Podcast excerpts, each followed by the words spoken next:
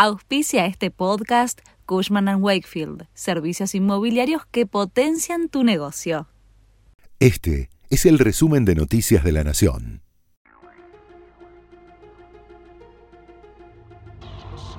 Estas son las noticias de la Nación de la semana del 11 al 17 de septiembre de 2023. Argentina deberá pagar 16.100 millones de dólares por la expropiación de IPF. La jueza Loreta Presca, del Tribunal de Nueva York, publicó la sentencia final del juicio. Hasta ahora, la magistrada había difundido dos fallos que en el derecho estadounidense se llaman de opinión y orden, pero faltaba la sentencia final con el monto definitivo con el que el Estado argentino deberá indemnizar a los fondos Berford e Eton Park. Son casi 16.100 millones de dólares. A partir de ahora, el país puede apelar el fallo. Horas antes, la vicepresidente Cristina Kirchner había compartido en sus redes sociales una declaración de la congresista demócrata Alexandra Ocasio Cortés, en una audiencia del Comité de Supervisión de la Cámara de Representantes de Estados Unidos, denunciando sobornos de Paul Singer a un miembro de la Corte Suprema que falló a favor de los fondos buitre y en contra de nuestro país por 2.400 millones de dólares. So right here is Paul Singer, a billion, uh, a multi-billionaire and a uh, head of a hedge fund, works in hedge funds. And here is uh, Supreme Court Justice Samuel Alito. We've actually seen the billionaire who generously sponsored this trip, Paul Singer, did business before the court at least 10 times in cases where the legal press and mainstream media often covered his role. So it was publicly known that he had business before the court. And in 2014, in fact, uh, Justice Samuel Alito, along with the court, agreed to resolve a vital issue in a decades long battle between Singer's hedge fund and the nation of Argentina. Tras conocerse los números de inflación de agosto, Economía anunció que hará sus propias mediciones semanales. El Ministerio de Economía tomó la decisión de publicar sus proyecciones semanales de inflación, con el objetivo de desarticular las expectativas que se dan mes a mes y tras conocer el pico inflacionario de agosto, que se ubicó en el 12,4%. El viceministro Gabriel Rubinstein difundió este viernes la primera medición en la red social X. En su medición interanual, la inflación marcó un avance del 124,4%.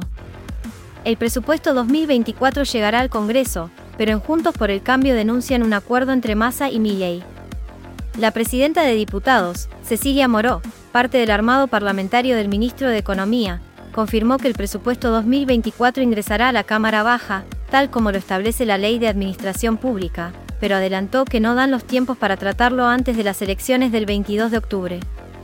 Esto se emparenta al pedido de otro de los candidatos presidenciales, Javier Milei, de postergar el tratamiento hasta después de los sufragios. El proyecto para reformar el impuesto a las ganancias ingresó a diputados. El oficialismo acelera el debate y espera lograr dictamen el lunes próximo. La medida anunciada a principio de la semana no tardaría en llegar al debate de comisiones. Es parte de la batería de medidas anunciada por Sergio Massa, quien después de conocerse el dato de la inflación de agosto, anunció más medidas económicas destinadas a monotributistas, jubilados, trabajadores que no pagan ganancias y receptores de la asignación universal por hijo. La más destacada es la devolución del 21% del IVA de los productos de la canasta básica, además de créditos para trabajadores en relación de dependencia y la ampliación del programa alimentario PAMI. Hemos dispuesto un programa de devolución del IVA, del 21% del IVA, del total de la canasta básica de Argentina para los 9 millones de trabajadores y trabajadoras que en la Argentina cobran salarios de hasta 708 mil pesos.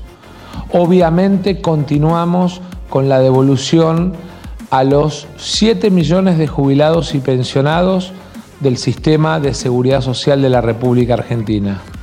Hemos incorporado además al beneficio a los 2,3 millones de monotributistas que no tienen otro ingreso, es decir, que son monotributistas puros no importa la categoría de su aporte, también a este beneficio. La entrevista de Javier Milei con un periodista norteamericano se convierte en uno de los vídeos más vistos de X. En menos de 16 horas de haber sido publicada la entrevista de Tucker Carlson a Javier Milei, el video se convirtió en uno de los más vistos en la historia de X, la plataforma antes conocida como Twitter. El contenido superó los 340 millones de vistas y superó otras publicaciones hechas por el mismo periodista, que ya estaban entre las más virales de la red social. Carlson se volcó a la creación de contenido en la red social de Elon Musk, luego de su salida de Fox News, canal en el que trabajó durante 14 años y donde llegó a ser una de las figuras conservadoras más influyentes en los medios de Estados Unidos. Recientemente había publicado una entrevista a Donald Trump que tuvo 265 millones de vistas. Esto decía el argentino en la nota. Hay dos eh, líneas que explican por qué la popularidad. Una tiene que ver con mi background personal, que tiene que ver con el hecho de que he sido jugador de fútbol, al mismo tiempo he sido cantante de rock and roll y además eh, soy economista. Y creo que esa combinación es una combinación atractiva en términos de producto televisivo. Pero por otra parte, lo que también es importante es el tema de las ideas. Y Argentina básicamente es un país que lleva 100 años abrazando las ideas socialistas y entonces la rebelión natural del sistema era ser liberales y es por eso que la rebelión natural aparece siempre en los jóvenes y los jóvenes encontraron a alguien que les hablaba del liberalismo, que se rebelaba contra el status quo. Comenzó la veda en Chaco. La provincia se prepara para elegir gobernador este domingo. Jorge Capitanich, que en Las Paso cosechó el 37,3% de los votos y quedó 5 puntos debajo de Juntos por el Cambio, que sumó 42,1%, ahora buscará la reelección, mientras que Leandro Cero intenta sumar una provincia más a la oposición. Hay posibilidades de una segunda vuelta. Elegante dio su primera entrevista tras salir de prisión. El cantante contó en detalle cómo fueron sus días detenido, la relación con otros presos y con la policía, en Radio Vorterix. Elian Valenzuela, más conocido como Elegante, recordó los casi 100 días que pasó dentro de la celda 4 en la departamental de Quilmes y los momentos difíciles que tuvo que atravesar. Lo primero que dijo fue, soy inocente, en el marco de una causa por los delitos de privación ilegítima de la libertad y tenencia de armas de fuego.